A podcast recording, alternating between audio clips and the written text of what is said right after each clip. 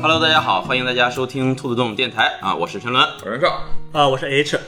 呃，今天又是一期我们聊桌游的节目。呃，最近呢，这个暑假到了，很多的朋友都从学校回来之后，可以来这个兔子洞玩桌游。近期呢，就是我们发现有好多朋友来兔子洞之后啊，当我们问及他们想玩什么样桌游的时候啊，有很多朋友会告诉我们，哎，我们想玩一个剧情类的桌游。嗯，哎，这一说想玩剧情类的桌游啊，我们就有点儿犯难。啊，我们只能说你懂什么叫剧情类的作业不是，嘉宾言论不代表漏洞立 场。我操，这怎么上来就开始起火、啊？我去。 如果我们真正严格从桌游来说，剧情类，它好像没有一个这么标准的所谓剧情类的这么一种分类。对，呃，当玩家说我要玩剧情游戏的时候，他心中的对应模板其实就是剧本杀。啊，他就想玩一个类似于剧本杀这样的，呃，大家能坐在一起，哎，探讨剧情，把剧情发展下去的这么一种类型的游戏。对，但其实，在桌游里面呢，如果说就是剧情会在桌游里面占有一定比重的这一类桌游，如果我们这么想的话，其实还挺多的。对，所以说，我们今天呢，就想借这个话题呢，哎，给大家简单的把我们所了解的一些桌游啊，给大家做个简单的分类、嗯啊，有。剧情的部分的桌游是哪些？它对占比重的和占比不重的啊，嗯以及它的是不是它的核心就是靠剧情驱驱动的？对啊，这样一些桌游，我们简单的给大家做一个分类，然后呢，会给大家推荐一些我们自己觉得比较好的跟剧情相关的一些桌游。好，嗯，不好的也可以推荐。确实也会提到，啊，也会提到。对，理理智会生存游戏一定要 着重提一下。 呃，这是一款兔洞玩家呃一个小仙女啊，嗯，现在叫得叫小仙女现在了。得叫小仙女，不能说真名。 呃，买的那么一款韩国人这个做的游戏啊，对，为什么直接就开始介绍游戏了？不是先做个分大吗？先分段。啊 还是袁绍先给归纳一下吧。嗯，实际上在陈伦跟我说要做剧情游戏的时候，我就把陈伦说了一顿哈。我说你这明显说的是外行话，就玩家可以说我要玩一个带剧情的，但是对于桌游人员而言，剧情这个游戏过于宽泛了。你如果只说剧情两个字儿的话，那我觉得除了抽象游戏，就都都有剧情，哪怕是 R K 的游戏，它也要套一个剧情的皮。对，没有套不上剧情的，我觉得你就算围棋也能套出剧情。那当然了，啊，新新新系宇宙，但是孙圈满场圈套棋你套不上，因为你都不知道他在说啥。什么棋？圈套棋什么是圈套棋？就是有大圈、中圈、小圈的那一个。是是一个就是出，他这个出版商专门做一些抽象棋类的哦啊，其中圈套棋是其中之一，嗯，就是围棋这种有古代，你还可以以古代打仗去套它，但是圈套棋你都不知道他在说啥，你只是知道规则，大圈套小圈，凑成多少个就赢了。啊嗯，那其实，在桌游里面，所谓的抽象游戏还真挺多的啊、我们今天可能就要把这些游戏给它全都套上背景啊，没有啊，全都给它摘出去 啊。其实就是像袁绍之前说的那句话，呃，他所谓的玩家说起剧情游戏指的就是剧本杀，其实翻译过来意思就是说，对于袁绍来说，他觉着最有剧情味儿的游戏就是剧本杀，剧 本杀。对，所以说其实如那样的话，咱们就从这个点出发的话，可以说把这些所谓的能往剧剧本杀上往上靠的桌游，来把它算作这个剧情类。行，剧本杀拉一下，杀拉一个。这个老子像儿子到底该怎么办？ 是不是基因出了问题？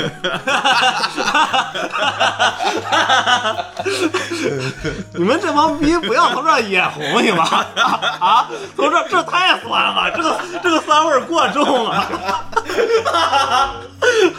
其实就是袁绍所谓的，可能玩家想玩一些呃类剧本杀的游戏，在我看来就是，可能他们所指的就是以剧情为驱动的，对游戏的对核心乐趣来源于我探索游戏给我写好的剧情，嗯啊，当我看完整个剧情啊，我可能整个游戏就结束了，对的大部分的可能是一次性的这种桌游，哎居居多，对啊。但是其实桌游里面带有带有剧情成分的，或者说剧情成分占比很大的桌游也非常多。对啊，所以说今天呢，我们就给大家简单的去介绍介绍。先来我的这个分类方法吧。嗯好，那么，在我的分类之中呢，这个凡是能套上这个剧情的游戏啊，刨去那些套皮游戏之外啊，可以分成这么几种。第一种就是 RPG，嗯，RPG 游戏。好，呃，第二种呢，则是合作半合作的策略游戏吧。好，啊、啊、第三种呢，可以算是 RPG 下边一个小类啊，嗯， 把单独摘出来说也行，就是解谜侦探类游戏哦对，啊，包括解谜类，就是桌上密室逃脱和这个侦探类，就是桌上阅读理解。是这样。嗯，那第四类呢，就是带有剧情的区控游戏，或者叫什么战争游戏。好，哦，那那所有的战战旗都所有对战啊旗都算啊。啊，它有这个抽象战棋，就没有剧本的战棋，哦，那不就是象棋？象棋了。确实，呃，最后一个讲故事游戏，在事前我们讨论之中已经被剔除剧情类游戏了。对，虽然它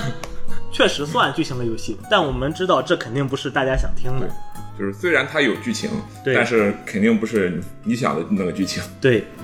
就是不是由设计者设计出来的剧情，我们就不算是吧？由玩家自创的剧情，我们就就就不能算在内当玩家想来玩剧情类游戏，他肯定想的肯定是听故事，而不是讲故事。啊，嗯有道理。对，啊，行，那我们就按照这个袁老师的这个分类方法，我们可以每一类里边摘几个代表作给大家简单推荐一下。对吧？H 还有一个啊他的分类方法，哦，你还有一个分类方法？那当然了啊，好，那听这个 H 是分类法，好，咱们往剧本杀上靠啊。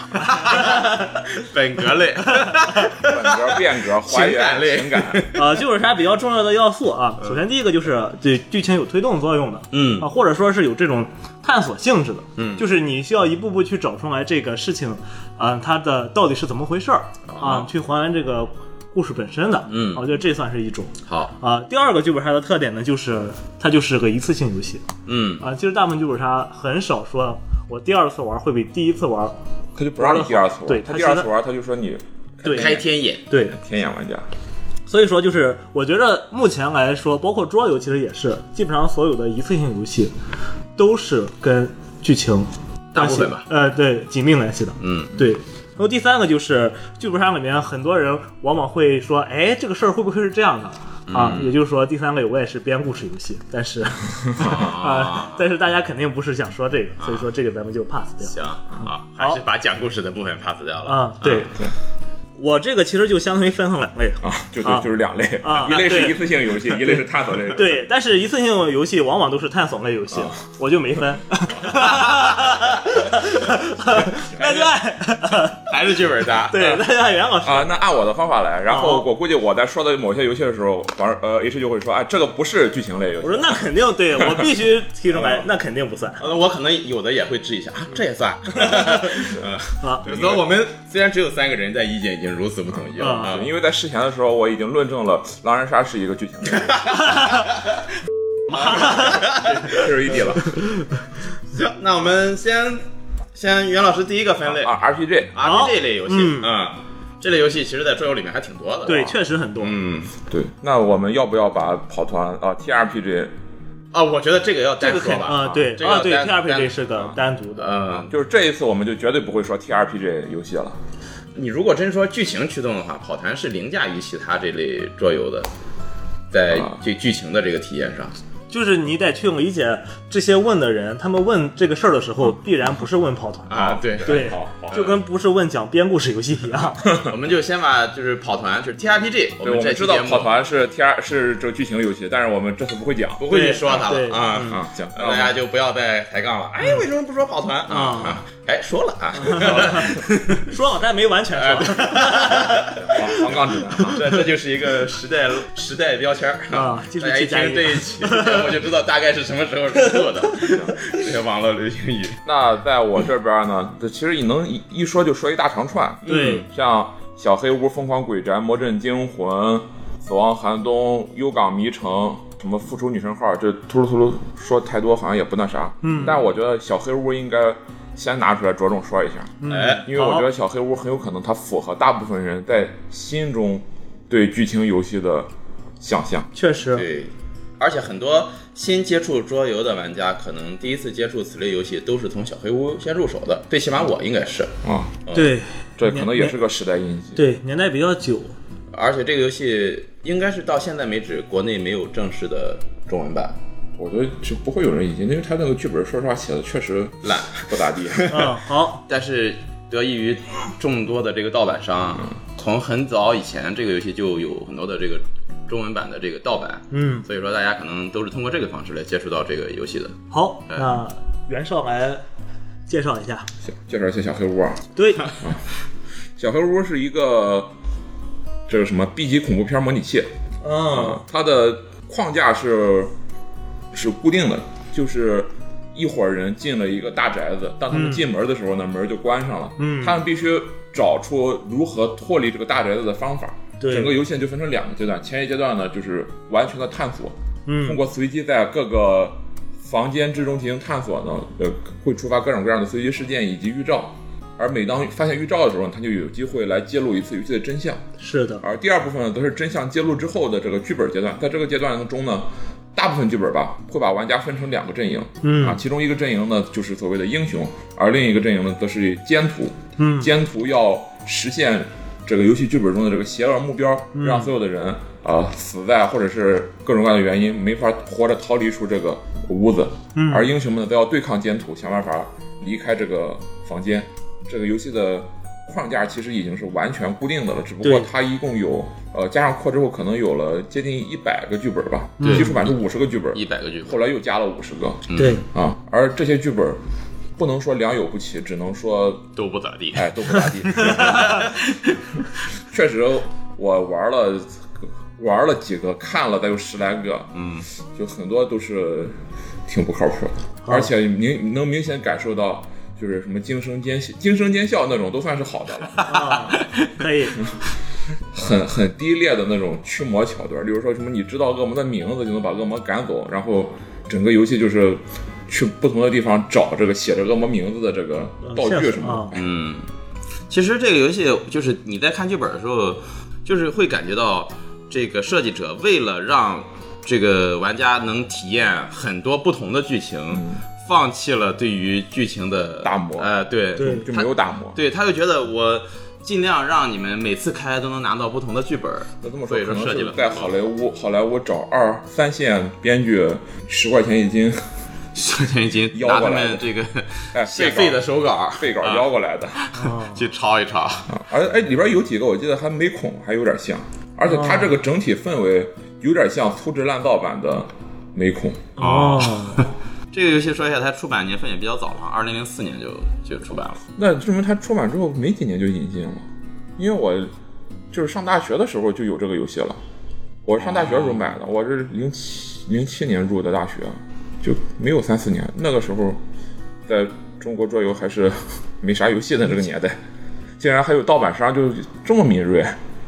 嗯，有可能是有特别喜欢的这个，对，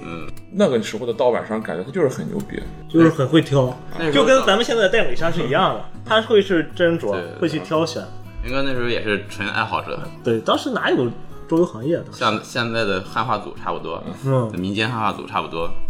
当然了，我们说这种话并不是我们孤立盗版。购买正版啊。对啊，游戏支持三到六个人啊，然后游戏时长六十分钟，重度是二点三九，重度这么高吗？它这个重度结合很多方面儿，嗯，就是是，当时就觉得这个算算剧情游戏里的这个入门款，因为它的所有鉴定都非常的简单，对嗯，，它就是只会用到一个只有零点、一点和两点的六面骰子。对，相当于是一个第三，其实，嗯因为它两面儿概率是一样的。对对呃，这个游戏有很多来兔洞玩游戏的玩家，给他们推荐之后，有很多人就第一次接触之后会觉得比较喜欢。嗯啊，呃，前段时间还有一帮朋友过来玩儿。呃，玩了整整一天这个游戏，可能不知道开了几个剧本，然后开完之后看来是不太过瘾，呃，立刻打开淘宝下单， 哇买了一套。到后都是啊， 哎呀， 呃，我们应该当时给他们推荐更贵一点的这个。有道理。嗯，行，那这就是小黑屋，也就是这个游戏啊。国内可能更多叫《山屋惊魂》，嗯嗯，啊，因为它没有官方中文的名字嘛。好，嗯，那我来说一个更贵一点的桌游吧。行，啊，相对来说的话，也是跟小黑屋不太一样的点，就是它的剧情相对来说更加要固定一些，嗯，呃，也比较新，叫《望海传记哦，》。对，这个游戏呢是去年的时候由现在叫游宗桌影，原先叫 MyBG。嗯啊，现在其实也叫 MyBG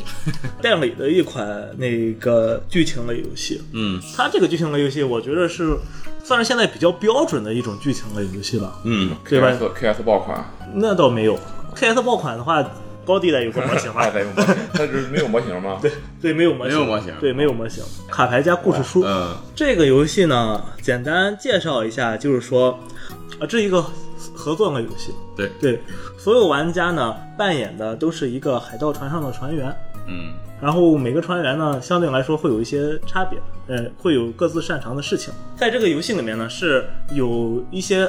固定的剧本，你的整体的这个主线和你的目标，呃，和你需要探索出来的东西，这个东西是给你固定的，已经给你设置好了。对，而玩家呢是在整片一个世界上的大海上去航行。你要在这个航行的过程中呢，最终把你的主要目的给解决掉。对，而且航行了之后呢，你会在很多的那种，比如说各种这个小岛呀、那个小城市啊，去降落一下。每次降落了之后呢，当地会有很多的故事会发生，呃，你需要在这个故事里面做一些选择。对可以理解为遇到好多不同的人或事儿，对嗯，有一些稍微的随机性的成分在里面，对，不同的选择呢会给你不同的结果。嗯啊，同时呢，这个角色还会允许你有一定的自由程度去创造一个你自己的人物，对，就说你的人物还是会有一些背景的，然后这个背景呢，多多少少会跟你的游戏剧情有关系， 对他这个剧情设计，其实我觉得还挺 挺有趣的。对，挺有趣儿的。它是一个非常，也是有点儿调侃的一个游戏，对啊，游戏过程中整个比较欢乐，而且还有很多梗，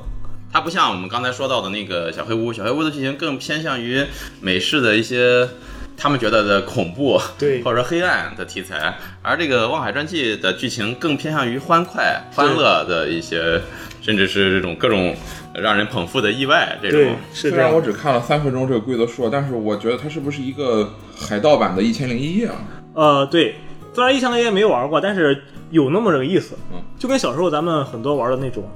就是去一书个一地样方结算一个事件，然后做出抉择，然后就看结果，比它稍微复杂一些。嗯，差不多进。行一次判定，就去一个地方进行判定，判定完了之后看。对，有判定，有判定有嗯要是还有还有战斗呢，对，还有战 斗，还有战斗呢。行，那比比《一千零一夜》要复杂一些。而且我们遇到一个战斗，可能大家会一起上，有人抱腿，有人打头，呃，哎，有人干什么？但是我抱腿的没抱着，我打头的一拳打到了抱腿的头，就类似于这种可能，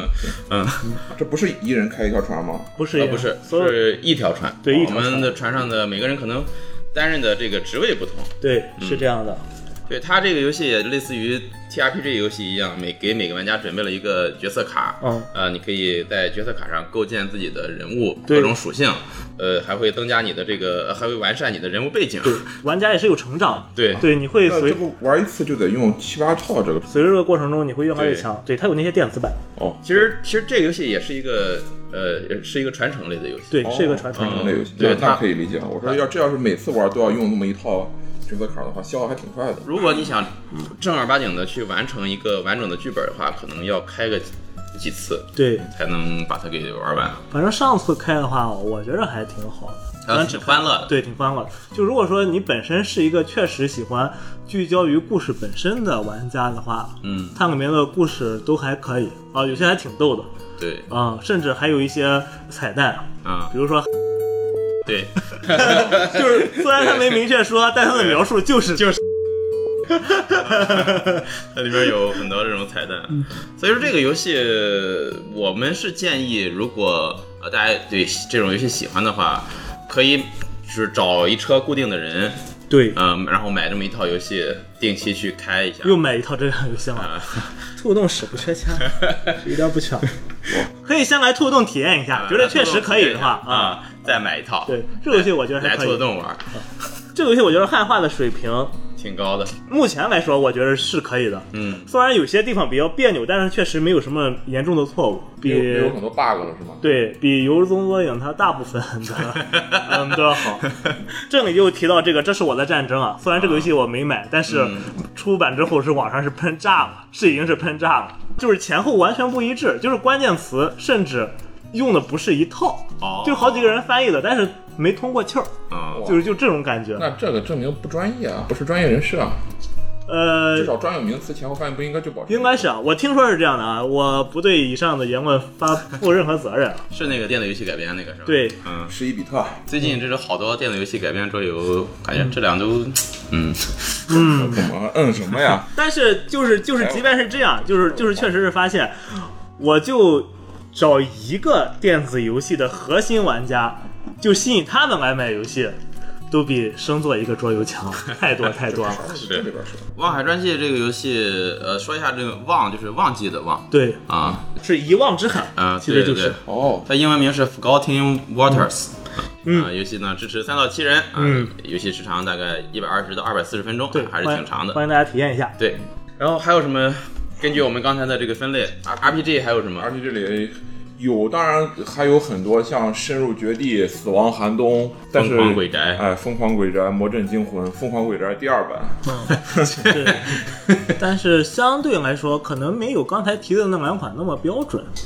就是举个例子的话，在我看来，那个《龙与地下城》背景的那个哦，《深入绝地，深入绝地，嗯就是这两个的话，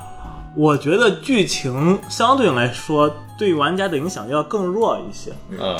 就是你确确实实可以完全不管这个剧情，但是深入绝地，如果你真的不管剧情的话，这游戏就已经什么都没有就了。什么都没有了。呃它的对战斗实在是太屎了，是是啊的。，但是确实你不看剧情是不影响你进行游戏。啊、是，对，它不靠剧情来驱动，你把那剧个情给摘出去啊就那你说的话，就踢门团没有剧情啊、对是贴对，文它团没有剧，嗯对。或者说《疯狂鬼宅》，《疯狂鬼宅》，我觉得反鬼人好一点。对，因为我玩过，我就只玩过一次《疯狂鬼宅》，跟别人说玩《疯狂鬼宅一》，哦，一版还啊需要一一个主持人的时候，对嗯，当时说起来的时候就是，呃，袁绍没有让玩家赢过任何一次啊。啊这游戏只要不放水就很很难赢。啊，对但是二版是不是就好？二版没有就主持人了，对，就二版变成电脑人控制对，了就是靠一个 A P P 来控制的话，就就你有有有好许多了。它已经卡在了电子游戏跟桌面游戏的这个交界处，嗯，而且我感觉是同时占领了两方面的这个薄弱点，它对比电子游戏这表现力可太差了， 我我觉得二是不如一的，嗯，在体验上，它唯一的好处是什么呢？就是你推开门，你可能看到下一个房间是啥，对，啊而对一里边是上来就把地图给摆好了，全摆好。对，嗯，就是《疯狂鬼宅》，我觉得如果说你确实想尝试的话，或者说你觉得《山无惊魂》比较喜欢的话，你可以再试试如果这你觉个得疯《狂山山屋惊魂》的剧情你觉得不够好的话，你可对以是《疯狂鬼宅》剧情，《疯狂鬼宅》剧情还是还是可以的，对而且它的剧本设计还是那个无人深空模式，就每一个关键点抉择都有两到三种可能，嗯，然后就是二乘二乘二乘三，它理论上就一个剧本可以玩十几次，对，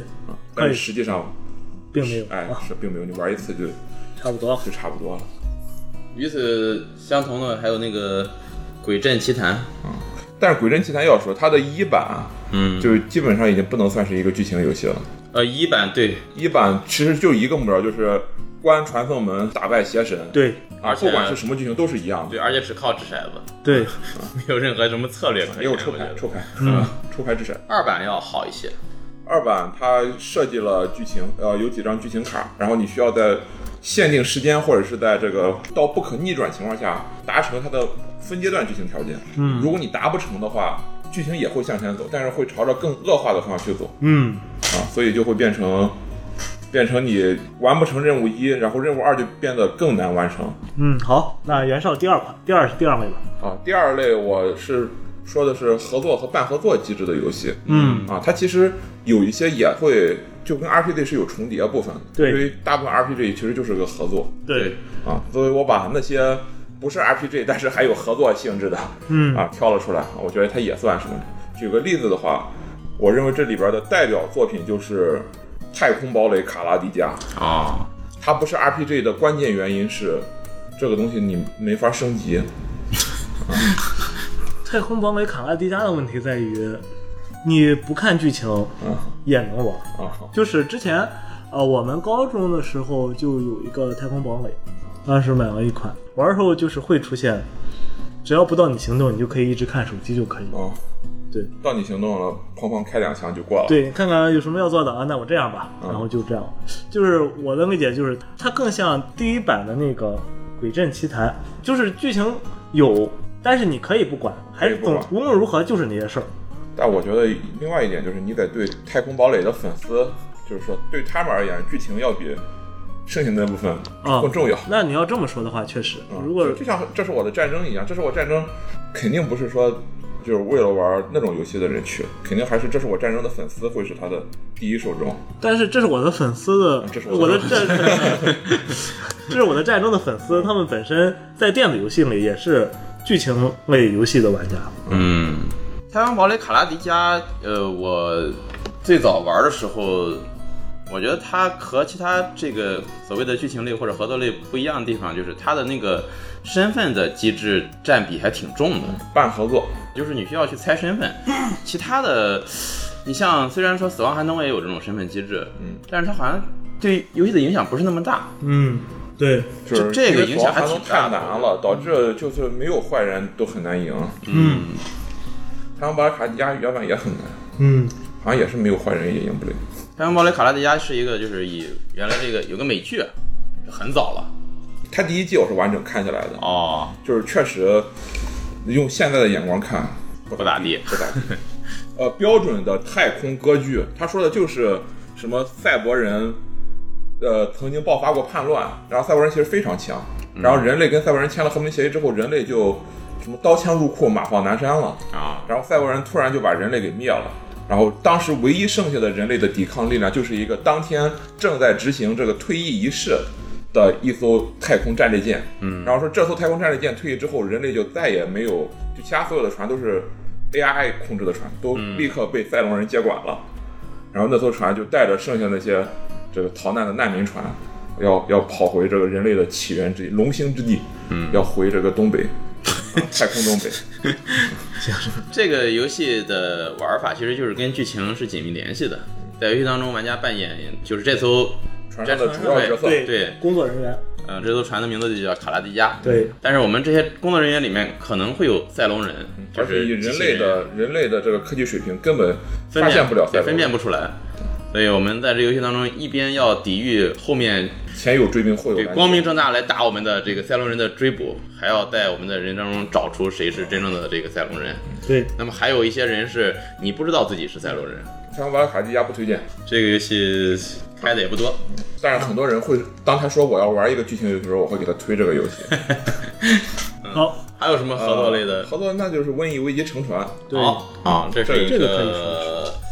在 BGG 排行榜上特别靠前的一个游戏。对我们现在已经把剧情推进到八月或者九月了。好，可以哈。可以，牛逼哈，首先，这是一个乘船类的游戏，嗯，嗯，要开多次，而且每次都会继承上次实的际存上档。只会开十二到二十四次，啊，它是分按月份儿在游戏当中。实际上只有十二个月的剧情。但如果嗯你某个月输了的话，你就必须以同样的情况再开一次，啊，下半月。嗯，下半月。还是先解释一下这个游戏是个什么。 《瘟疫危机乘船》继承了《瘟疫危机》的基本上所有内容啊。玩家们扮演的是世界卫生组织的 WHO 的这个精英干员，啊嗯，现在在世界上呢正在爆发着这个四种不同的瘟疫，然后玩家们呢需要在世界上各地不停的这个来回穿梭啊，通过使用卡牌来这个乘搭乘包机或者是专机去往世界上的各个主要城市，然后来控制这个疫情，并且在控制疫情过程之中呢，你要研发出这四种瘟疫的呃解药，只要你能研究出解药，游戏就会。呃，获得胜利，哪怕你没有清干净所有的这个瘟疫也没有关系。嗯但是在这个过程中，如果说出现了呃如下几种情况，你就会失去游戏。比比如说有一个是瘟疫在全球爆发超过八次，呃，就这么说吧，就是如果说，呃，就是咱们现在这个新冠。新冠的情况的话，就已经输了大概三四次了。呃，差不多。嗯，全球爆发太多次了。 反正这个游戏的第一版就是最早的一版，是一个没有传承机制的普通的纯合作类游戏。嗯嗯，但是后来呢，我们就是这个游戏当中，呃，设计师给它增加了新的剧情，在游戏当中你要会遇到各种各样的突发事件儿。它用到了几乎所有的乘船，因为它是第一个以乘船为标榜的游戏嘛，嗯，又是什么小盒子，又是什么这个贴条、贴纸，嗯，可以贴在你的这个规则书上改你的这个规则，规则对对然后还有什么挂刮刮卡，啊，对刮刮乐、啊，还有那种就是一拉开的那种跟彩票似的那个东词西，条，嗯各种各样的方式这个引导你，告诉你啊，这有新剧情啊，这有新机制啊，这有新的这个算子，嗯，对，这可以是从另一种角度来说是一个一次性游戏，对，因为你把一些东西内容给它刮开或者撕开之后，它是有一定破坏的对这个成分在就里是让你面的。没法玩第二次。对是的你再重开的话，不可能回到一开始的那个状态了。现在的成长游戏很多已经抛弃这些这些东西。对他会发现这个事儿太严格了。对对对，对于至少对于我来说，我是绝对不能接受在这种游戏里面失败的。 我失败，我必重买一套重新开。啊，那他应该按这样 的。它剧情其实写的还挺好的，对，嗯这个游戏其实我觉得还挺好的，但我真是挺最大问题就是我不能告诉你它剧情写了什么，对、嗯 我只能告诉你它剧情写的确实挺好的。对，而且这个游戏我觉得更适合用来蹭热 度啊，哎啊呀。，虽然虽然这个说的，但是嗯，但是你可以发现你能表现的比很多国家政府要强做的 好，就是现在地球上应对新冠疫情的这些做法，没有游戏里边儿应对的好。啊，对，就游游戏里边儿，不管是一开始的还是后来的，很多做法就是就没法说。啊，没法说， 啊，对体验体验就是来推动改体验可对能不大可能，因为我们已经把剧情推到后边了。啊，撕该的差不多贴了，嗯该贴贴儿已经贴 了。我我一开始还想着，就是在不破坏它可重玩性的情况下啊，把东西都记到小本本上。后面想不想，现实，玩到第四个月的时候，发现太难了。去他妈的！ 我就在一个小本本上写了那些什么爆发过一次城市、两次的城市，就写了很多。嗯而每次这个城市爆发的时候，还要再看它已经爆发第几次了，嗯，太麻烦了，太麻烦了真是麻烦。确实但是之前一直跟我开的那些人不来兔动了，导致我们之前卡住了。呃这也是沉船类游戏的一个一个问题啊。如果你凑不齐同一帮人，就不好往下推进。啊，这也是给了你一个生三胎的 理由， 我操！所嗯以最多可以支持五人游戏吧，把孩子关到家里，是吧？是四四人啊，四人啊最多，那四人那只行，能生二胎，只能生二胎。 这类游戏其实最最好就是咱几个人去开，队伍是比较。我操！咱不就是开了第一个月，结果失败了，然后心态崩了，再也不玩了？你说什么呢？你都这 儿，开了前两个月 吧。半个月，我觉得半个月，第一个月失败了，半个月。第一个月再重来一次，好好。然后说没事儿，我们继续。我跟我说， 哎呀不行了，哎呀受不了 了，世界要毁灭了，怎么办 呀？对，那么呃，当然还有两个我我的这个 top five 游戏，嗯，我得提哦好啊，《罗马共和》。哦， 《罗马共和》它算不算剧情游戏呢？我觉得算。嗯，呃，如果历史算剧情的话，哦，我高低给你变一句，但是都是你的 top five，我啊就我就无所谓了。嗯这游戏也是一个半合作机制游戏，嗯，而且我觉得它这个半合作跟那个什么什么队伍里边有坏人这种半合作还是不一样的。嗯它所有人的目标是一致，就是我们享受同一个失败条件，但是各自都有各自的胜利条件，这个胜利是不共享的，共享失败，但是不共享胜利嗯啊，导致就是你必须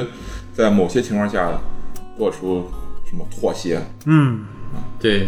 这是一个妥协的游戏，但是你可以不妥协，不妥协就就死一块死。嗯，用很简单的话把它说明白，就是玩家们扮演的是罗马元老院的一个派系，而游戏所在时间则是在我们熟知的这个凯撒成为独裁之前的。这段罗马从什么早期、中期、晚期都是罗马共和国。罗马共和国的特点就是大家都是共和讨论，就是一帮元老在这元老院里讨论出这个决议来，然后让整个国家的这个政治机关去实行。而我们呢，呃，作为控制罗马的这个元老的派系，嗯，我们的目标就是让让我们控制的某一个人成为独裁者。嗯对，但是在这过程之中呢，罗马会因为各种各样的方式灭亡，就是说面临太多的战争，罗马就会被外敌打垮。如果国库里没有钱，罗马就会这个穷死。还有什么人民对我们的统治太不满意，就会爆发革命。所以为了解决这些问题，我们必须不停的讨论，然后讨论这些钱，就罗马国库里的固定收入该花到什么地方，应不应该征兵，应不应该对外打架，同时尽可能的在这个过程之中，哎，给自己的这个小派系捞钱，啊然后用捞的钱去这个买别人的这个赞成你的这个票，买票，嗯进行这各种各样的贿选，嗯让自己手下的人去当大官啊，怎么着的，对，啊，整个流程基本上就是这样。它的剧本儿主要来自于各种各样的这个剧情事件卡，这些事件卡全部都是罗马历史上的一些这个出名的事件和出名的角色，嗯啊，例如说什么这个布匿战争啊，就是罗马跟迦太基人的这战争，具体问题还是去搜兔洞之前的节目吧，我已经有点想不起来了。嗯，可以我们之前做过一期罗马共和和这个罗马历史相关的这个节目，有只兴做趣的可以只听做一了下两。期，只做了上和中，没有做下，哦，啊，是吗？ 没有做下，啊，那我们回头把下给补没上。没有说凯撒崛起这一段。啊，嗯，这个游戏是个政治博弈类的那么一个对他大言不惭的在盒子上写上了政治类游戏的巅峰，啊，嗯这违反国家的 广告 法，违反广告法，但是它是一款香港 游戏，这一国两制是不是？ 在台湾。 但是我觉得，反正以目前来看，至少在中文游戏出版界确实是巅峰，因为就没几款正式就没有没有，只要有就是巅峰。 啊、有有出道级巅峰。嗯，这种游戏就是听上去的话，我是觉得还就都挺有意思的。嗯，包括最近众筹了一个《王权困境》，啊，王完权全困境，困境。对啊，啊，它是有点那种政治类的传承游戏的感觉。嗯，对，孩子还想试试什么样？既然说了王权困境，我说一个王权困境的简化版哈哦，啊，还要给我的这个活动打一广告。最近，好，但可能抓紧剪啊！这期节 目，嗯，现在已经八月一号了。上线的时候可能又满了，或者是不满，但是不满就就很难很难过。嗯，现在缺两个人。呃，是这样，我们准备在八月十四号的时候搞一个活动，这个活动去蒙印的一个呃民宿，在这个活动之中，我们会开两个两个之前没有在兔洞开过的游戏对，啊，一个呢就是一八年上线的《雪蓝》啊，之前节目中说过好几次要开嗯，啊，我 H 也说过好几次要要开，光说开说了好多次了。终于，嗯，终于开了。嗯，呃，第二个游戏呢，就是我现在要介绍的是《王权困境》的超级简化迷你版。好啊国王万岁，Long Live the King、哦这，个游戏最大的特点就是，全是字儿。呃，找找不找不到任何人评测，以及都几乎买不到。哦，是是二零年的时候，在淘宝发现了一个代购竟然卖这个游戏，嗯，然后我当时一提，然后任轩啊、任老师就买了，哦，可以，哦，特别对不起他，因为买了之后一年多就没管他。因为这个游戏它全是文字，而且是英文，对嗯文字量极大，阅读量极大，无论是卡片上还是你的角色卡上，全是字儿，对，准跟备看工英文小说似的。准备工作还是太多了。对，那我来简单介绍一下这个游戏。呃，这个游戏当然它有一个背景，但是实际上你可以抛开这个背景不谈。嗯，呃，它的背景是实际上是意大利米兰地区的一个大公，这个大公呢，他大概还能活三个半月啊，哦，啊，就是呃七个半月吧，就是。半月算一开一次会的话，就是可以开七次会。嗯他他稳定的会在三个半月之后死，嗯而他本身是没有这个嫡子的，就嗯他的这个正经的皇后没有给他生儿子，嗯那么他旗下的这些这个宫廷贵族们，包括他的一个皇家私生子，嗯啊，他弟弟的这个老婆，他的一个弟媳，就是他他弟媳有他侄子，还有他的这个。如果用全游的话，就是大学士；如果在游戏里的话，就叫这个宫廷总管，嗯啊，财政大臣，嗯呃，他手下的一个将军、男爵，还有一个他的国外的一个这个大使，他们都聚集在他宫廷里面，呃，希望能够在国王死了之后实现自己的目标。每个人的目标都是不一样的，例如说王子的目标就是那个私生子的目标，就是成为国家的继承人，然后当国王死了之后顺利加冕。嗯，而王后的目标就是把这个私生子给搞下去，让自己的儿子，让这个老国王的侄子成为继承者。而这个大使的目标呢，则是让这个国家没有正经的继承人，并且呃人民的暴动水平超过一定的程度，他就是一个希望颠覆这个政权的一个境外势力嗯好，啊。而这个国家的这个将军呢，想的则是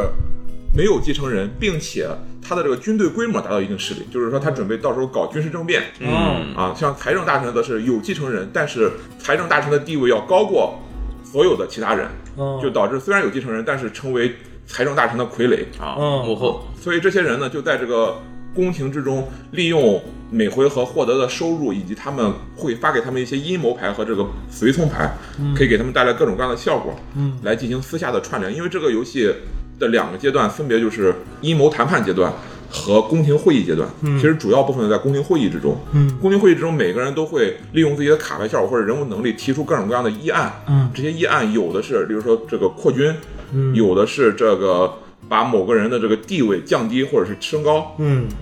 通过发起议案，然后国王会按照自己的抽的牌来决定我今天到底是清醒还是不清醒，还是怎么着，还是我生病了今天就不开会了，嗯然后让所有人进行表决，每个人都有一个自己对应的属性，可以影响这个表决。嗯到最后决定这个议案能不能通过啊，通过之后就会影响所有人的这个地位变动，以及他们在国王心目中的这个高低，以进而影响他们的游戏目标啊。所以整个游戏就是在不停的讨论、谈判以及这个御前会议的这个过程之中度过。对。听上去还挺正直的。嗯这次要讨论什么合作、和半合作，其实讨论了一圈儿嗯这种玩家推动游戏走向的嗯， 政治类游戏， 嗯，对吧？刚才对，嗯其实确实，这种确实就是剧情类的，尤其是这种剧情，我觉着会比你只是体验剧情要更爽一些。啊、玩家的主导成分更大了。对，并不是说你选 A、B、C，啊然后看结哎果，，不是选 A、B、C，而是你得拉帮结派。嗯，对，甚至我觉得这就是机机制本儿。呃， 记事本和还原本的区别。啊 哦，对，我刚才想说的其实是 LARP 和和剧本杀的区别，啊 但是剧本杀不说，呃，LARP 就是机制本嘛，所以是一样的。嗯，确实， 这么一说的话，其实咱们之前的分类，如果说这么分更合适，比如说政治斗争类游戏，然后是合作类游戏，然后这么分的话，可能更合适就。就是合作类游戏，毕竟它是一个机制，而不是对一个那啥。对，咱们不是一按个主题分。对，人家 RPG 游戏里边就已经有很多合作了，对，这个政治斗争又有很多半合作，这嗯这类些都注就册，大家要是有喜欢的这种，有喜欢这种的，可以多往这方面找找。来拖动体验吧。嗯，嗯，趁着这个袁绍周六周日在的时候来拖动体验一下。对，啊，嗯，行，下一类，下一类，在我的说法之中，就是从 RPG 中摘出来的嗯，侦探解谜类游戏，哎，从剧本杀聊到密室逃脱。那基本上密室逃脱。但是还要先排除一些没有剧情的侦探游戏， 比如说比如说那个侦探大赛有剧情吗？名侦大赛，啊，啊，你要硬说也不能说一点儿剧情没有它。剧情跟推理没有关系吧？呃，对， 你 纯纯粹把它的剧情抽出来就不影响游什么戏。 Lady Alice，还有那个小盒的福尔摩斯，嗯，啊，这这种的十三啊，对，啊，这这种就是已经进入抽象抽象推一理，嗯哎，一只脚已经踏入抽象推理的坑了或者说数字推理。啊。对，嗯，这这种就剔除。我们说的这个推理解谜剧是什么？是像华生与福尔摩斯嗯，啊，或者是侦探实录、对，探嗯案实录，探案实录探案实录，唤醒之旅、大搜查、逃脱房间、Escape Room 的 Game，什么 Un Unlock 你像原来那个什么北京地铁什么的那一系列，啊，对，啊是不是也可以对解算谜是书？对嗯解谜但是书因为解谜书这一类它又独立出来，它成了一个单人游戏。对，嗯对，啊，就是如果你我们愿意把桌游的范围扩大，恬不知耻地说， 解谜书也是桌游 的一种。那我们可以大把家大德家对蛙人好心虚。对大家想象不到袁老板说这句话是什么表情啊？嗯，然后找一下我的那个《如狸琳琅图集》。 故宫出的那个，嗯对，反正他后来又出了一版，呃又出了一版什么什么科举舞弊案，哦，我好好像有点印象金榜题名什么啊，的。对对对对呃对，反正我们说的这种呢，就是更多的是确确实实需要从一些文字描述里面提取线索嗯，对的这种，不能说是线索就给你了，你只要你要去用你的逻辑思维或者去数学能力去把它推出来，那种就不算了。我们就说确确实实需要你从文字里面提取一些蛛丝马迹，并且需要解谜有游戏对，。你的解谜跟整个故事的走向有一定的对关需系。要有有的构理解思的游，戏嗯，对那这样的话，《幻想之旅》这一块就做的不是很切合，就是剧情部分就很淡薄。嗯它大部分都是一些各种各样的谜题。对，简单的逻辑谜题，用剧情把它串起来了。嗯，但是另外一点就是，你解了这个谜题，那个谜题你就不用解了，啊，对，它可以跳过，用各种方式去逃脱这个密室。嗯，而且它实际上也有一定角色成分。但是你们觉得这里面最好的，或者说剧情最饱满的应该是哪？如果说剧情最饱满，我推荐《探案实录啊，我觉得探案生活《确暗实实录》是吧？嗯，啊，我还没正儿八经玩过一次。》。 《探案实录》这个游戏是一个真正的抉择游戏，嗯嗯就是它是一个完全需要你去阅读。说一下游戏的流游戏的这个大概情况嗯吧。你们是什么？美国 FBI 下属的一个特殊机构的小队成员，对啊精英干员，嗯，会给你们呢提供很多很多这种这个稀奇古怪的案件让你们去探索，对，而你们呢必须在有限的时间之内推理出案件背后的真相。对，呃，有限的时间不仅是现实中的时间是有限的，嗯而且是在游戏之中，你们做的所有行动，比如说我要去这个地方进行进行这个侦查，去那个地方进行侦查，都是需要消耗游戏中的时间的。哦，而你们在游戏之中是一个标准的美式打工人，朝九晚五，五点钟准时下班。啊就是你可以选择不下班，但是你不下班你就会不开心。啊对对，如果因你为一旦选择这 个下了班，你还要继续消耗时间在游戏之中进行这个解密的话啊，去这个侦查的话，你们的小队就会积累压力条。对啊，一旦压力条积满了哈、你们的干员就会自动这个辞职，导致你们游戏立刻进入这个终局解密阶段。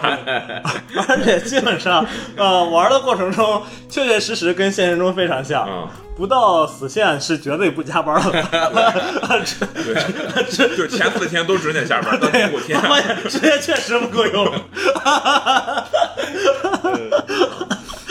而且游戏它使用了这个一些电子的辅助手段嘛，哦所以导致你需要用一个，在国内是一个微信小程序，国外实际上是一个网站、嗯啊，需要用这个微信小程序，你输入一些特定的这个按键编号，或者输入一些特定的关键词，嗯你可以从这个小程序的数据库中搜索到一些，例如说人物的这个档案呀，嗯或者是说他这个案件的这个报告啊，嗯啊，找到这些东西。按他的说法，你还可以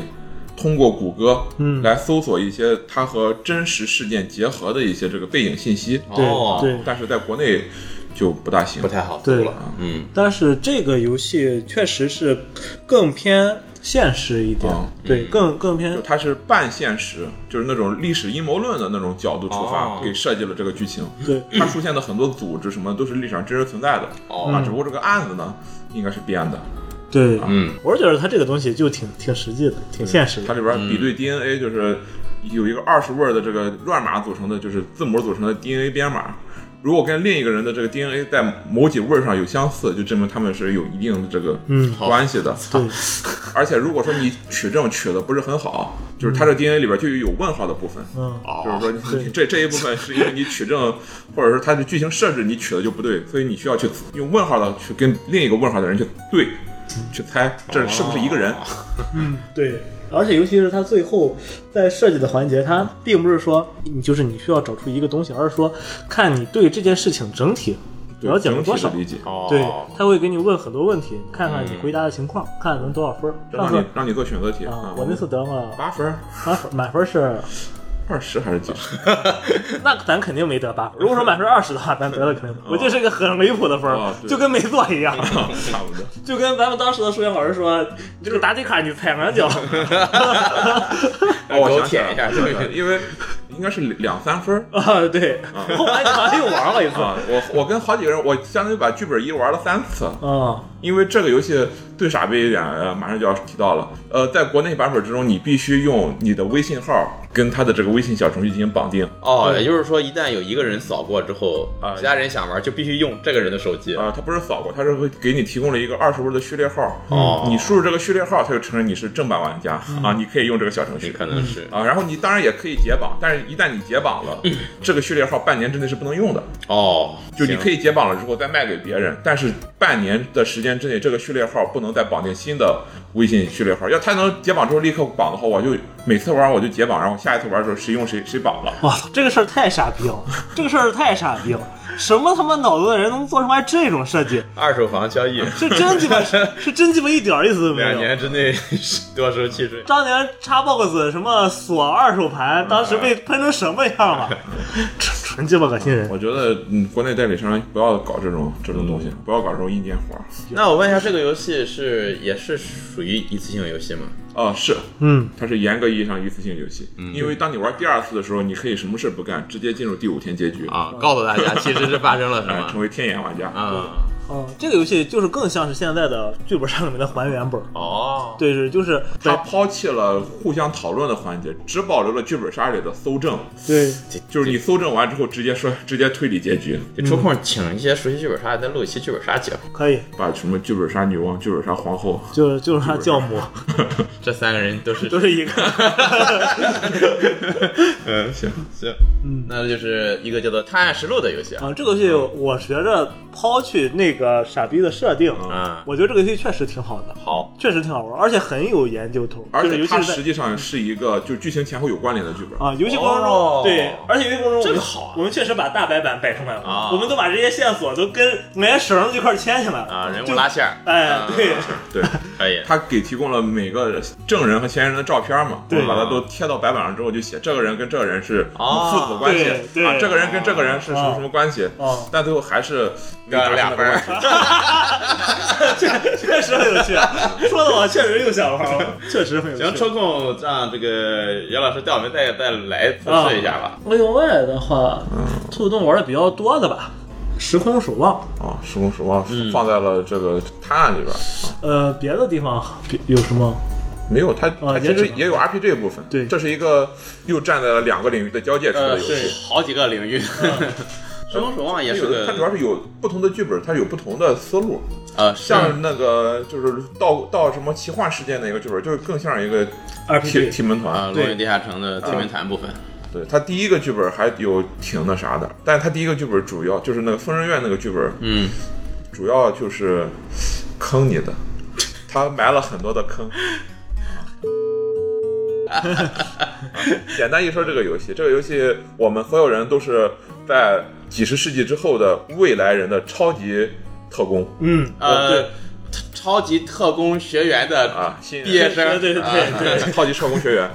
啊，我们呢要穿越回我们那时候的古代，嗯，也有可能对应了我们现在的未来现在的未来哎，它更像是那个时空管理局，啊，对啊，对对对，是洛基里面的时空管啊理时局空，管理局。嗯，呃，但是这个穿越呢是通过附身的形式实现的，对就它会附到那个时代中的某些人身上，嗯然后获得那个人的特殊能力或者是一些这个道具，对然后去解决一些时空基点问题。对就是有人乱搞时间线，把时间线搞乱了，我们要把它给理嗯顺，对让一些该发生的事儿必然发生，或者让一些不该发生的事儿就别发生。对，但是在这个过程之中呢，我们的时间是有限的，嗯不过好处是就是呢，我们可以反复穿越，对而且因为这个游戏中我们知道情报是不会消失的嘛，所以我们可能第一次穿越只知道了某些线索，嗯就这个地方不能去，啊，那个地方不能啥，第二次再穿越的时候就有的放矢了，对啊，就可以用特定方式去完成这个任务目标。对，这其实相当于就是一个轮回游戏，对你一直到你成功为止，嗯啊你可以一直到你成其实功。这也是我第一次接触这个游戏特别喜欢的一点儿，嗯就是它的这个游戏机制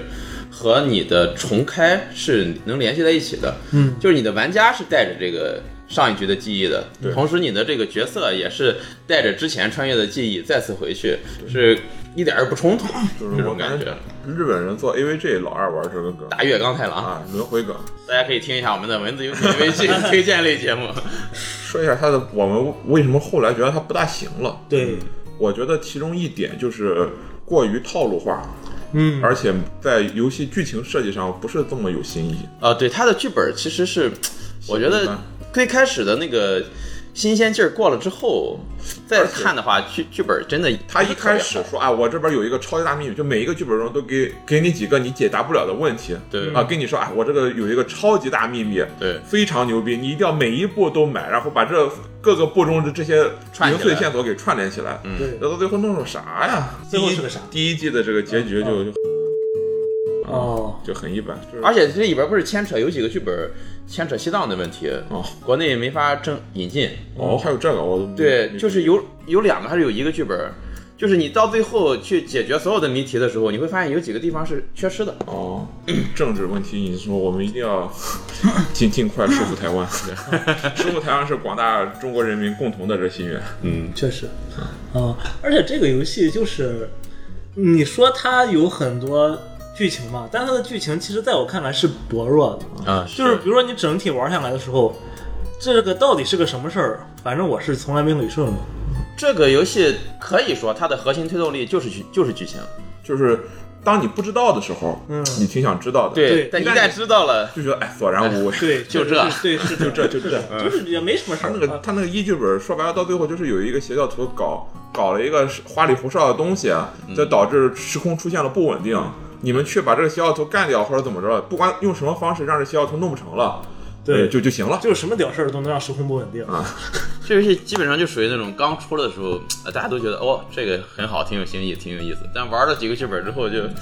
千篇一律。对，剧本本身不行，但是它它确实是在很多机制上，我觉得是有一些改变，这个还可以。他有一个很好的底子，但是他没找一个很好的编剧。是，嗯，在这儿我就要说一个众筹成功，但是还没有到货的游戏，哦，反正也差不多。就是如果说《时空守望》还算是一个有剧情的游戏的话，嗯那个游戏就是一个呃已经半只脚踏入抽象游戏的哦，这个推理 类、推理类时空穿越日式嗯，大作哦好，啊轮回惨剧，啊你哦众筹惨了剧轮回不是胸针众筹了吗？哦我当时知道的时候，胸针众筹对对对众筹已经结束了。嗯，哦，那个游戏当时有英文版的时候，我在一客馆看过啊几次。我我当时去网上找了贴条，看了规则，我已经知道这游戏怎么玩，已经会了，已经知道这游戏的要性了。它确实跟《时空守望》很像。哦，它就是这样的，呃，会有一个主持人和嗯若干个玩家，主持人就是这游戏中的超级 boss，、而玩家们呢，则是对事情一无所知的呃轮回者，嗯对他们什么都不知道，但是他们可以轮回啊，每次轮回带着上一次的记忆啊。对，嗯那主持人呢会在游戏一开始的时候设定一个他的这个阴险目标，例如说我的这个阴险目标是。让谁谁谁感染，就是精神压力到达某个程度的时候，就会变身杀人狂魔，开始大杀特杀啊嗯啊！但是玩家们是不知道的，他们什么都不知道，哦，就是玩家们像一开始就是正常那种日式生活，嗯，然后结果到某一时候，这个谁谁谁压力已经到到了，这时候主人就告诉他，啊、你们已经输了，因为某某人死亡导致你们本次游戏失败。哦，但是玩家们说不，我们还可以穿越回过去，好，所以他们就把这个棋盘摆回游戏一开始的这个样子。然后，哎，我们为什么当时输？是因为谁谁谁在这儿吗？还是因为谁谁谁跟谁谁谁哦站在了一起？啊因为他们不知道谁谁压力到了那个点会大杀特杀嘛。嗯他们只能按照他们第一次输的情况去进行推测。嗯说我们第这一次不让谁谁和谁谁在一起，或者不让谁谁去某个地方，是不是就能扭转这个命运？哦，他们只能去这么猜。然后第二次到某个阶段的时候，虽然他们改变了很多事情，但是主持人告诉他，哎，你们又输了。嗯，对对，就听是着还挺有日本 啊， 动画漫画那个味 儿。是这样。啊，然后玩家们需要在有限次的这个轮回之中，要不然让时时间过了某个点，就是回合数到达某个程度的时候，不会有任何一个人死，嗯，或者是几次轮回之后，他们每次都失败，但是最后他要说我已经猜出来你用的剧本是某某剧本了，我已经把你的这整个设计都拆穿了，哦也算是游戏的胜利。好嗯而主持人每次是可以，他应该是有什么一个主剧本和两个分支剧本，那个分支剧本就是他也能杀人，也会导致玩家失败，但是他是有从很长的一个名单之中挑出来的，嗯它起到一个干扰项的作用，嗯，就是说你知道我这个杀人方式，那我下次就用另一个杀人方式来误导你。确实听着还想试一下。对。但是我看了很多人的评测，就是说这个游戏你看起来是有剧情的吧？嗯，不是，它是一个前期查表、后期下棋的游戏。啊前期玩家就对着表啊啊，这个谁谁谁和谁谁不在一起，所以肯定不是这个剧情线。哦啊，我打个叉。那么玩出这游戏，你就要带有一种代入感和仪式感去玩。行，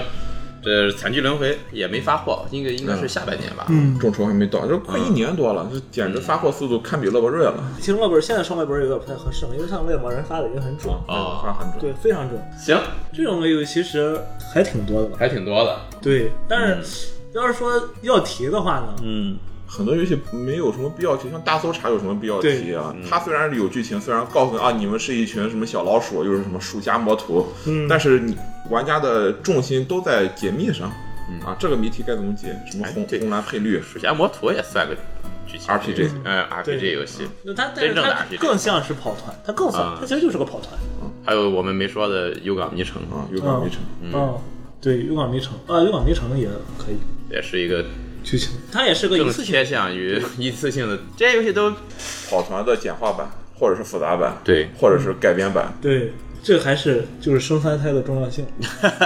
就只能跟孩子玩，就那就把什么什么大坏蛋都滚开， 好那个专走为开大坏蛋，专为五到八岁儿童设计的跑团游戏。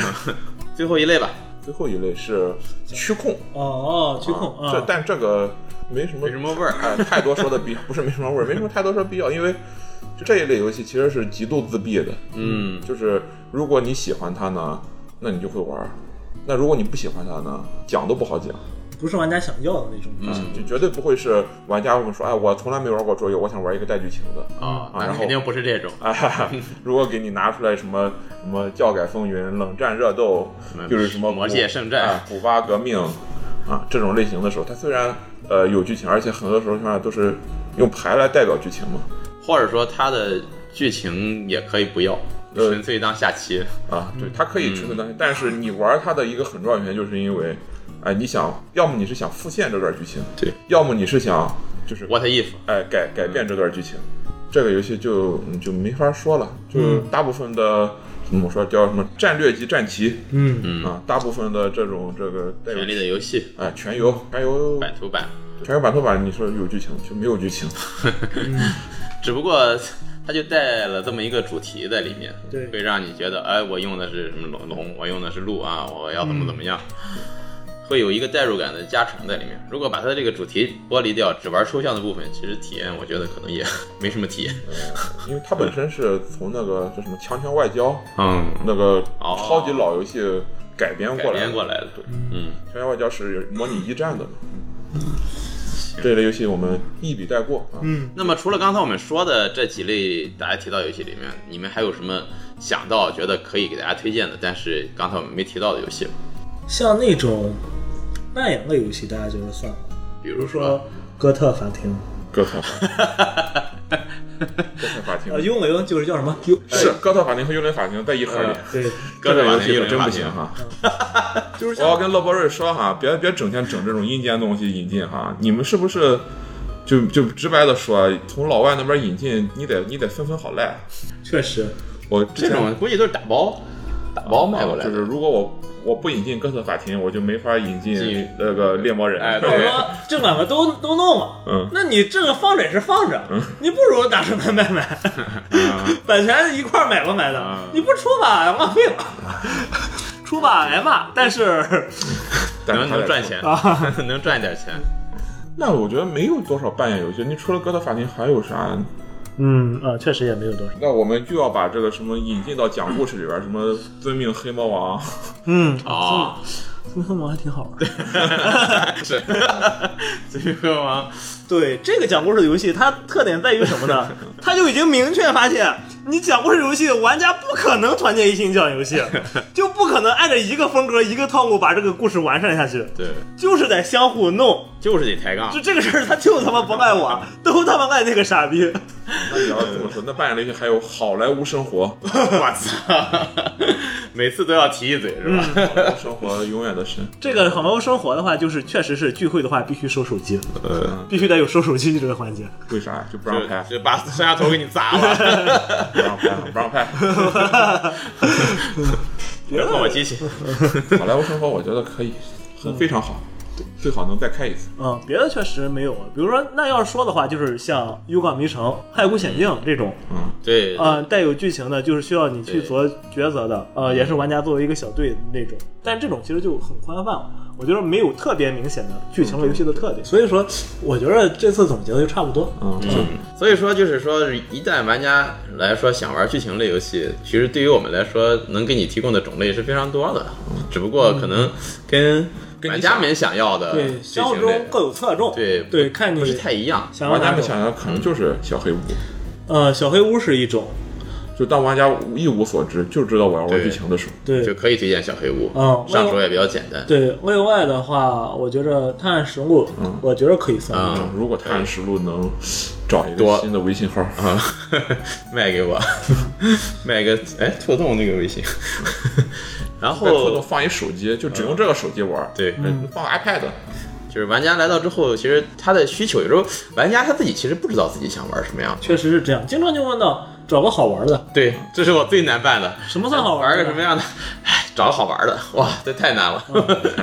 那问问你之前啊，哦我不知道什么是好玩嗯，。对，啊我不知道这个好玩不好玩。你之前玩过什么呢？也没玩过什么，嗯，所以说大福，对，所以说大家也不要有这种说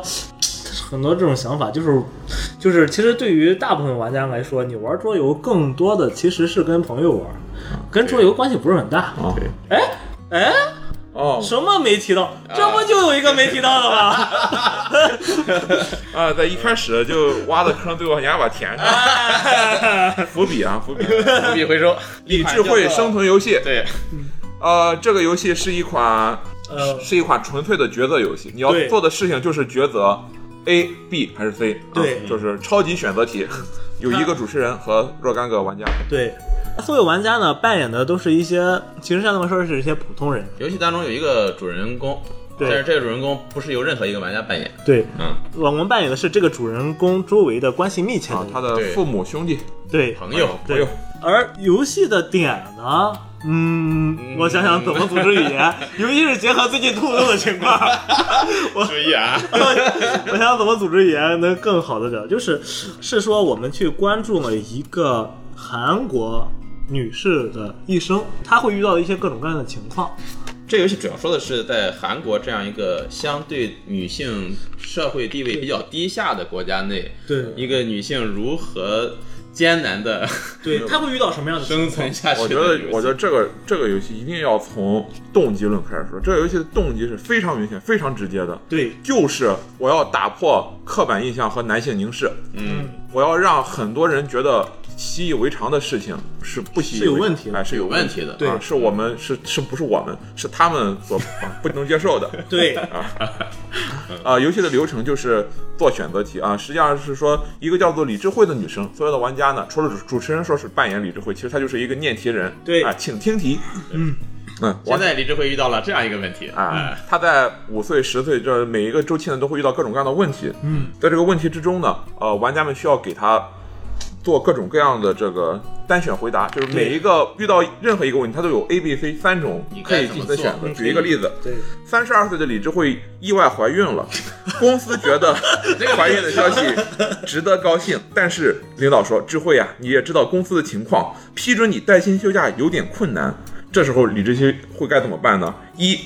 考虑堕胎；二，主张自己有带薪休假的权利；三，辞职；四，向公司低头请求无薪休假啊，那证明哦、没有孕假，只只有产假。那么对于这个呢，其他所有玩家就开开始进行讨论，就是站在理智慧的角度，你应该给他提一个什么样的意见？对啊，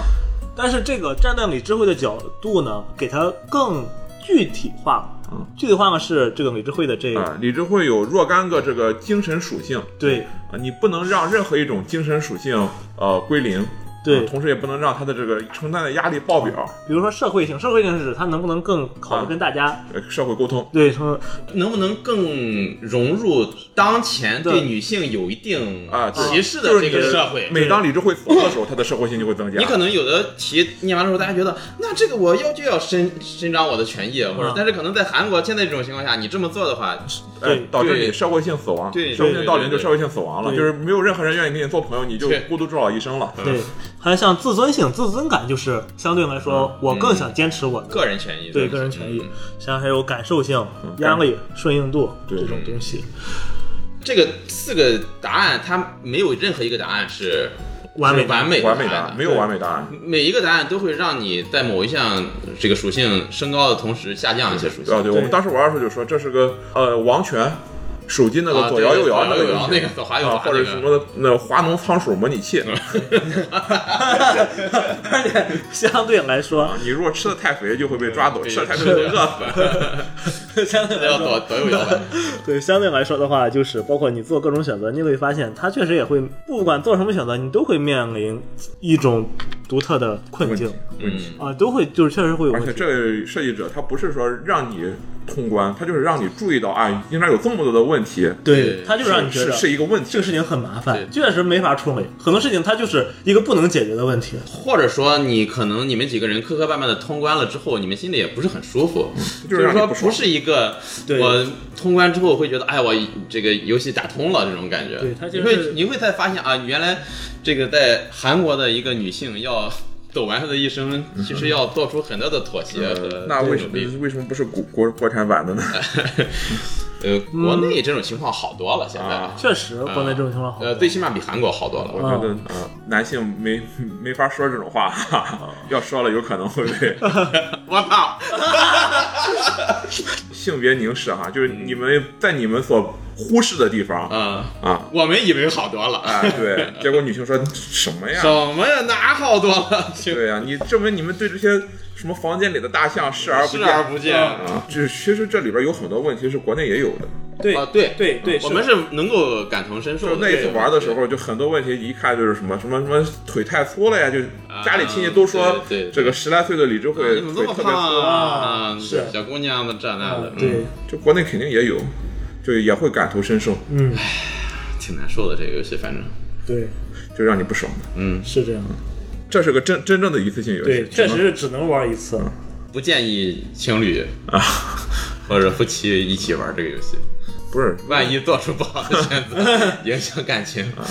这也不要紧，因为他给你设置了一个方向嘛，啊，有什不么要紧，对离婚有三十天的冷静期。啊，爸爸， 爸爸就是你朝着爸爸那个方向，站在他父亲的角度帮他思考。韩国传统男性的啊，思他维妈妈方式还有一个方向，对，而且他这个情景设置里边，这个李智慧遭遇的情况已经是非常糟糕的，啊已，经是非常恶毒的了。啊她那些她老公、她儿子都 纯鸡巴有病。直 白。对，这里边没有她老公，也没有她儿子哦，只有爸爸妈妈、男性友人、女性友人和弟弟，对对对对对对。他把嗯，对他把就是她的公公、非常婆婆、那个老公、儿子，更敏感的部分对他没有做进去， 啊就已经默认是李智慧压力的来源，而不是她的支持了。 这个她的嗯支持就是她的父母、弟弟和两个朋友。 啊，你这解读还挺有道理的，我操！就这个 就是理智慧生存游戏 啊这么，一这个想体验一下，可以来吐可以槽来试试试试。。可以来提，啊呃，五到四到六六人啊，四到六人，四到六人，就人少了就没有那啥，没有什么意思了。人少了，它就是一个什么性别歧视测量表。你有性没别有歧性视别吗？歧视？ 啊，那你可以啊回答以下几个问题，知道自己的内心。行，给大家也推荐了不少啊。不过今天推荐的游戏相比来说，可能规则上不是那么容易入危手险，，对，呃，都稍微需要简单讲解一下规则。简单讲解，我嗯们很多游戏都是半个小时讲解起步的。就但这些游戏至少体验上，只要对你的口味儿不会说是那种同个游戏里面非常拉胯的那种。但你像小黑屋这种，估计十来分钟就能讲完这个规则。嗯，对，呃，喜欢这一类游戏的，嗯，如果听完我们这期节目，觉得想尝试一下的，可以来兔子洞啊，不在临沂的也可以去当地桌游吧，或者是淘宝啊搜一下。对，如果大家还有什么你们觉得比较好玩的剧情类的游戏，我们没有提到的，可以在节目下方啊给我们留言，嗯跟我们交流。好，呃，有什么不同意见可以欢迎指正确实，啊。行，那本期节目就到这儿，也感谢大家的收听。如果大家还有想听什么类型的桌游的节目，也欢迎跟我们交流。嗯，那我们就下期节目再见啊，拜拜。拜拜拜。拜。